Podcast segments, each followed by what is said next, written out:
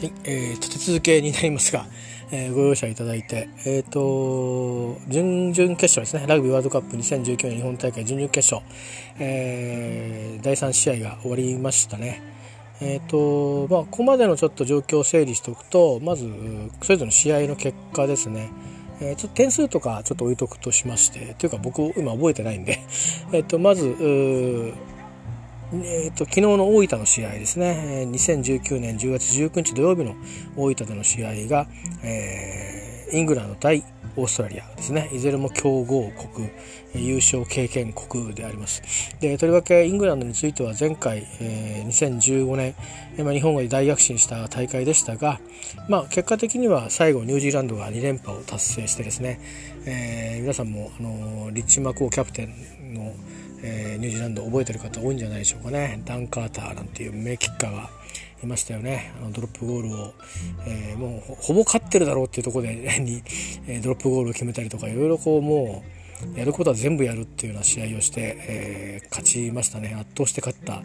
のを覚えてますけども、えその大会で、えホスト国だったのがイングランドですね。でまあ、入ったプールとの兼ね合いもあったんでしょうけど実はまあ因縁があってですねオーストラリアとは。そのプールの時にこれはまあ僕聞きかじりです、えーとまあ、オーストラリアにあの、まあ、負けたわけですねプール戦で。それが今回の点差よりちょっと少ないぐらい20何点差で負けたと。で結局その負けが響いて、えー、プール第3位となってですね決勝トーナメントに行けなかったと。でまあ、それについては、まあ、選手たちももちろんですし、まあ、国民も、えーまあ、ラグビー好きな国民ということでしょうけども、まあえーまあ、みんなで落胆をしたということになります。えー、で、まあ、今あの監督その前の監督の名前僕は知りませんけどエリー・ジョーンズさんが監督を、え、すぐじゃなかったんですが就任して今日に至るわけですね。えー、でもあのエディさんは日本にいて、えー、まあ、うん、その就任から4年経ってそれこそスーパーラグビーの参加とかいろんなことをあの仕掛けを提言してくれたりしていてそういう意味では本当日本のラグビーまあ改革ね強化に、えー、なんかこうあまりこう日本人だと言い出さない言い出しにくいことをいろんなことを指摘をしてえー、圧力も生みながらだったように聞いてますけども、えー、やってくださった方なんですね。で結果も本番で出したと、えー、でまあもうあの通常それだけ結果出した監督だとねあと何年延長とか他のその役目も一緒にお願いしますみたいな話になっていくんですけども、まあ、エリーさん自体は、まあ、ある程度日本のそのラグビー界みたいなものに若干失望感もあり、えーまあ、将来の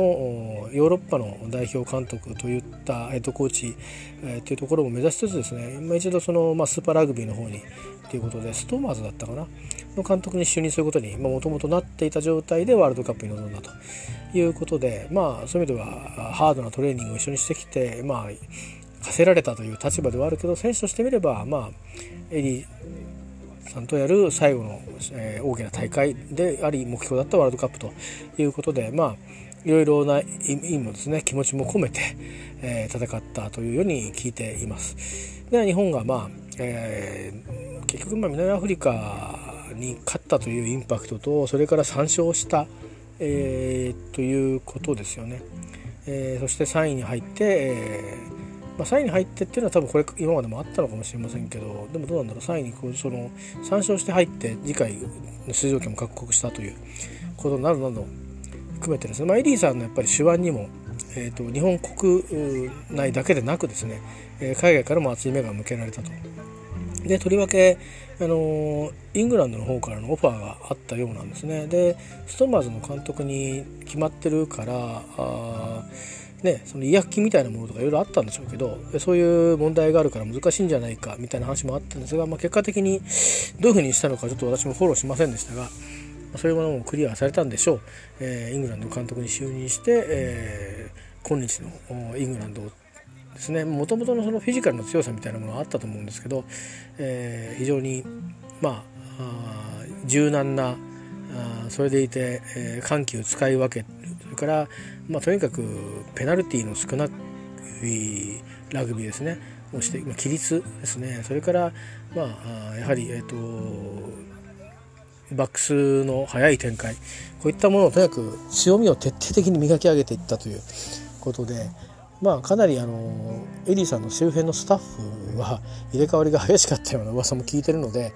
まあまああのその辺のやり方っていうのはあのエリーさんらしくやっぱり圧力を見ながらということがあったのかも、えー、知れませんけれどもまあいずれにしても、まあ、あの結果を本番でもしっかり、えー、出して、えー、前回大会決勝トーナメントに行けなかったというようなところはまず軽くクリアをして、えー、もうね3戦全勝でしたからね、まあ、試合が1試合中止になったんであれですけども、まあ、4戦全勝というのは形式的にはいかなかったですけども、えー、3勝して1分けをして勝ち点を取って、えー、まあ、乗り込んだ試合で、えー、しっかり、えー、オーストラリアもちょっと今大会プール戦はなかなか本調子じゃないなと思っていたんですけどギア上げてくるかなと思ったんですがうんもちろん攻めた時間帯もあったんですけど結果的にはあギアが入らなかったまんま大会を終えたような、えー、気がしますし何かこう連動性がですねあまり見られなかった試合でしたね。だからもう日本も親善試合を確かオーストラリアとやってたようなあるいはニュージーランドとやったのかあんですけどもとにかくそういう試合を日本で生で見たことがあるんですけどまあ恐ろしいチームだなというのを生で見てて思った記憶があるし日本はとてもじゃないけど勝てないなだろうなと。いやその南アフリカには勝ちましたけどね、まあ、でもそのそんなそういうパフォーマンスがしょっちゅう出るわけでもないしいろんなその何ですかお互いのコンディションの問題とかもあるしモチベーションみたいなものもねやっぱり日本を多少舐めてればやっぱりそこには隙ができますからね。いろんなこと考えてもそれにしてもオーストラリアは強いなと思ったあの実際に試合を見て。記憶があるんですけど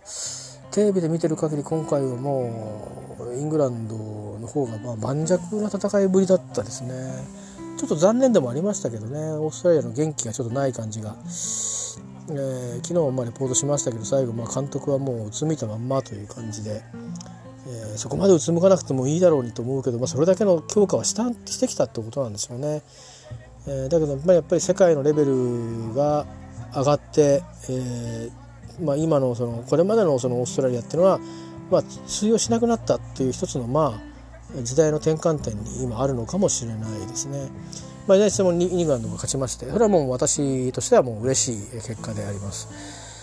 えー、オーストラリアの、ね、ファンの方は残念だと思いますしあのオーストラリアはすごく日本の方にたくさん日本にあのオーストラリアの方たくさん暮らしていたりオーストラリアの方とあのパートナーシップっていうかパートナーの方とかいっぱいいらっしゃるしあの現地オーストラリアにも日本人たくさんいるんでね、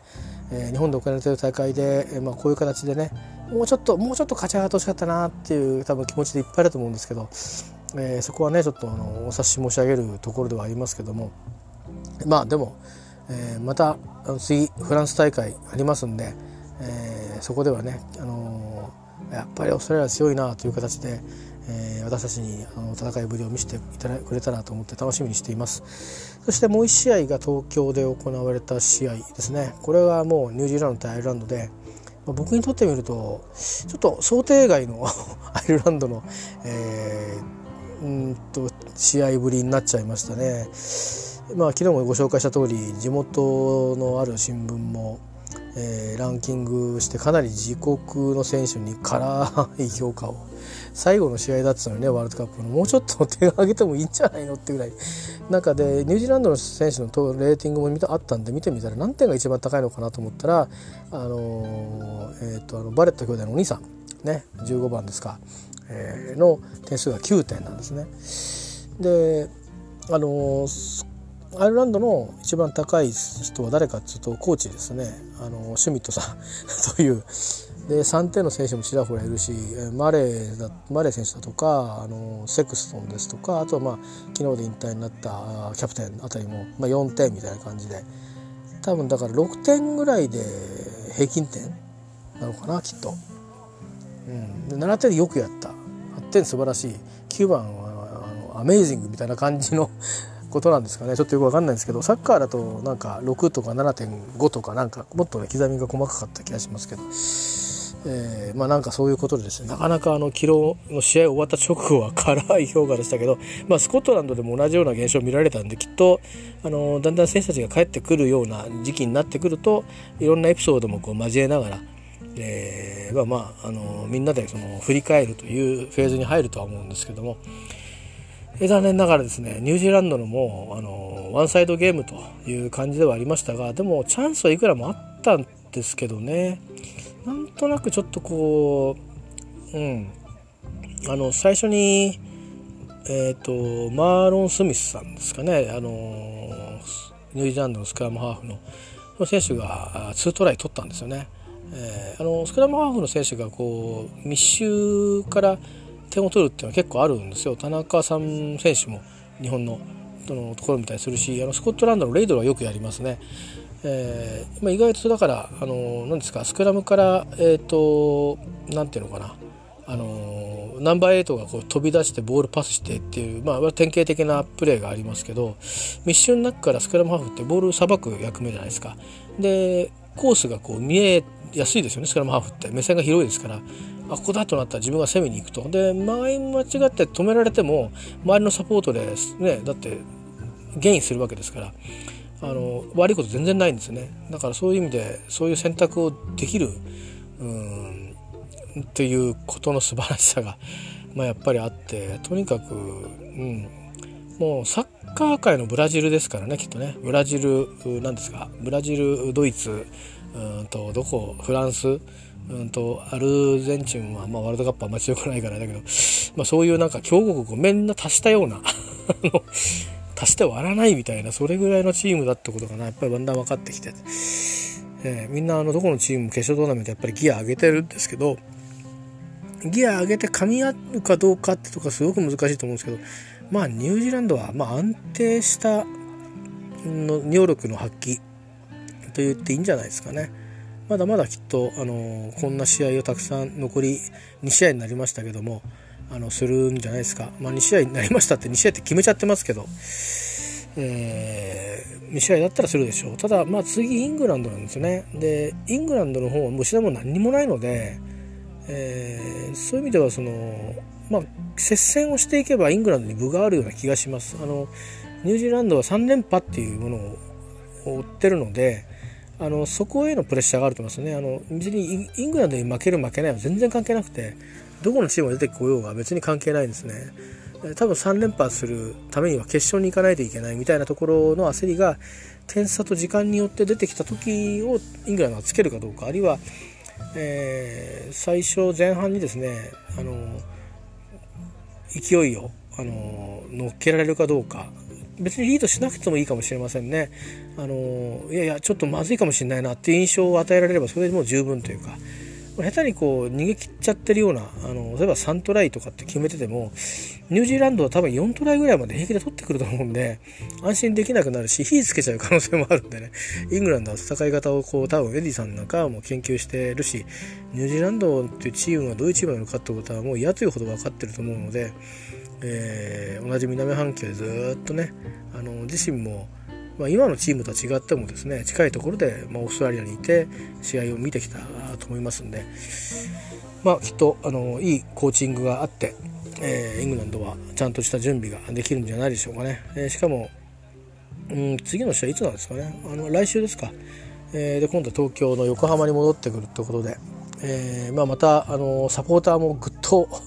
イングランドで首都圏でってなったらもう、ね、その外から来ていただいてる方以外にもあのもう首都圏に普通に仕事をしてるイングランドあるいはイングランドゆかりの方々あるいはイギリス関係の方々いっぱいいらっしゃると思うんで、えーまあ、今回はねいろいろ各国イギリスの各国から来てるんで多分まあイングランドの方が純粋に中心になるんでしょうけどでもこの間試合会場で、えーと見てたらイングランドの、まあ、それはあのニュージーランド対ゲメオーアフリカの試合だったんですけどスコットランドの、えー、と格好した人とイングランドの格好した人とあとねもう一個なんかどこだったかなアイルランドかなスコットランドかなの格好あのウェールズかな。のペインティングとか T シャツ着た人たちが3人で肩組んでビール持ってあのうろうろしてましたからね。あのなんか多分職場の仲間とかだったりするんですかね、まあ、そういった感じでですねいっぱいあのゆかりの人がいるんでおそらくチケット取るのも大変だったと思いますけどチケット持ってる方があのいやこの試合にをチケットを持ってるっていうことはですよここまで上がってくるというふうにちゃんと読み切ったっていうことかあいうことだと思うんで、まあ、ダメだったらあのリセールしようかなぐらいな感じで買っとこうというふうに読んだ人たちだと思うんでこう安くないチケットをですね、まあ、それなりにあのお金を持ってる人じゃないと買えないと思うんですけど、えー、まあ、それはそれとして。だから結構いろんな仲間とね来るっていう意味ではもしかしたらこう負けちゃったその今今日の試合で負けちゃったフランスのあのお仲間と一緒に応援しにこうなったらヨーロッパ応援しようみたいなことで、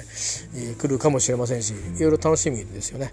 えー、7万人収容できますんでね。実際今回はどこまで大体僕が前ニュージーランドと南アフリカ行った時は6万何千人でしたね。6万9千人ぐらい行ったかな。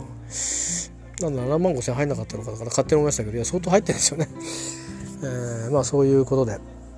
まあ、次戦はニュージーランドとオーストラリアがあイングランドと、えー、ニュージーランドがぶつかります。まあこれニュージーランドは間違いなく優勝候補ですしイングランドも今回は優勝候補と言われていますので、えー、その試合が準決勝で見られるっていうか逆言ったらここで、あのー、まあ、こういう勝ち上がりになったので、えー、ここでですねあのどっちかが消えるということになるところに僕はなんとなく寂しさを一抹の寂しさを感じるんですけども、えー、それで、えー、いうことで、えーまあ、片方の山側はあ次の試合、えー、ニュージーランド、えー、オーストライングランドと失礼します、えーと、イングランドとニュージーランドが戦います。そして、えー、オーストラリアとアイルランドはあ残念ながらここで姿を消したと。えー、いうことですね、えー、ですから次のフランス大会、またいろいろあの途中の国際大会いろいろまた活躍躍進あったりまた下国じゃないけど入れ替わりもあるかもしれませんが是非あのまた、えーと、いい試合ねしてほしいと思いますし機会があれば是非日本ともあの親善試合なのでまたあの胸を貸してもらえたらと思いますよね。で、えー、本日ですね先ほど、まあ、申し上げた通り、えー、ウェールズがまあまあ辛抱のラグビーというか数的優位もあった中でなかなかこうやっぱりフランスがよく戦ったっていう試合じゃないですかねこれ。結果的にウェールズ勝ちましたけどフランスがよく戦った試合なんじゃないですかね。だからこの2019年の大会ではうんちょっと記憶に残る試合の一つじゃないでしょうかね。あの僕全部のプール戦は全部見れてませんけどそんな気がします、えーまあ、ですから、まあ、20対19でですねフランウェールズが勝ちまして、えー、準決勝に駒を進めました、えー、という意味では、まあ、私は準決勝までウェールズに行ってほしかったので、えー、優勝っていうのもあの期待してますけども、えー、あまあ次節どこと当たるかによって優勝を期待しているのかどうかっていうのはまた変わっちゃうんで あの、えーあのそれはまた後で話したいと思いますが。そして、えっと、この後ですねいよいよ、まあ、あともう1時間えっ、と10時間あもうもうすぐですね。あとあ2時間じゃないや。あと10分ちょっとぐらいで、えー、ともうあの試合の方が始まるのかな？あと思いますけど、えー、日本対南アフリカが始まりますね。あの僕の心境としてはねスコットランドの時はあんまりあんまりドキドキしなかったんですよねどうかなと思いましたけど、うん、まあ結果的には思ったより攻められちゃったなっていう感じでの勝利でしたけどもうちょっとこう盤石にいけるんじゃないかなと思ったんですけどやっぱりこう途中の見てる時の方が怖かったですね。えー、で今はどうかっていうと南アフリカはまあこうやって決勝トーナメントみんなでいろんなチーム見てくると本当に何度も言いますけどギアの入れ方が違うのであのもしかすると全く追いつけないような試合展開になってしまうんじゃないかといや点数っていうよりかそのもうなすすべなしみたいなそういうちょっと一末の怖さは正直ありますね。なんですけど多分日本チームのことなんで今の日本チーム強いですからバランスもすごくいいですしそれから頭の中がクールなので日本チームってラフプレーしないですよねとにかく結果ラフプレーになってしまうことはあるんですけどハイタックルぐらいはありますけどあのもう自分からバーンと記事打ちするようなことはしないですし、えーと、頭からぶち当たっていくようなことも避けてますしそこの規律の強さがあるので。えーまあ、南アフリカのもう意外とあのああ見えて規律ああ見えてて変ですけど規律は結構ちゃんとしたチームなんですね。だ抜けがないチームなのでそういう意味ではそこがギア入れてくるとあの要はパスですね。あのやっぱりサイドにパスをこう出していくして揺さぶりをどんどんかけてくると。でそっちに関心いったところであの裏の空きスペースにどんどんボールを放り込んでもうサイド使わないでフォワード戦で臨んでくるなんてことを両方合わせて 両方で 揺さぶられながら攻められると疲弊してくんで後半でですねとにかくどうにか拮抗した形で前半を終えてほしいなと思ってるんですよね。で負けててもいいです負けてもいいから拮抗した形でいってとにかくじわじわじわっとショットで、えー、攻めていってとにかく攻めて相手陣内に入ってペナルティをもらって、えー、ショットで点を重ねてプレッシャーをかけてでチャンスがあればトライすると。いう形でですね、えー、勝ちきるんじゃなくて今日のまさにウェールズのように、えー、勝ったぞという感じでねじわじわっと勝っていくという形の試合であればいけるかなと思ってるんですけどただどうなんだろうなと、あの、そこを気にしてますね。入り10分でこけてもこの試合はいいと思ってます。ただ本当に前半終わったところでその3トライ差みたいなのついてるとちょっと苦しいかなって思いますね。だからあの2トライまでの点数14点差までだったらまだいけるぞと思っていいと思います。日本チームも失うものないですから、ええあの、ショットで詰めていってワントライでまた詰めてってプレッシャーをかけて、えー、30分ギリギリ使ってですね相手はまあ、あの、もし相手にボールを渡してしまえば最後のねあの2分ぐらいはあのキープに回られちゃうかもしれませんけど、まあ、攻め続けてればそこの中でも今後あるかもしれませんし分かんないですよね。えー、強いチームほどプレッシャーも強く感じると思いますんで是非、えー、どういうことになるか、えー、日本戦また後半が終わった後半始まる前ですか。ハーフタイムあたりで、えちょっとまた自分の感想などを述べてみたいと思いますが、まあ、今ちょっとですねウェールズ対フランスの試合を流しながら後半の試合流しながらこう喋ってるんですけどやっぱりねこの試合フランスあのやっぱりあの本当にレッドカードが悔やまれますね。あれなかったらたらればですけど勝てたかもしれないですよね。日本本当にペナルティ注意してほしいなと思いますね、えー、一発であの局面変わっちゃうんでね、えー、注意してほしいなと思います。さあいよいよ本当に世紀の1試合ということになるんじゃないでしょうかね、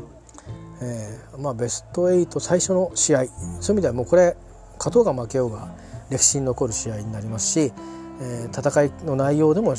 歴史に残ると思いますしましてや南アフリカを破って、えー、勝ち上がるということになればまあこれはもう国民栄誉賞もんでしょう、えー、いうことでとにかく応援をしっかりして、えー、悔いのない、えー、時間にしてほしいなと思いますが、まあ、一応勝ってほしいなと思います、えー、頑張ってください。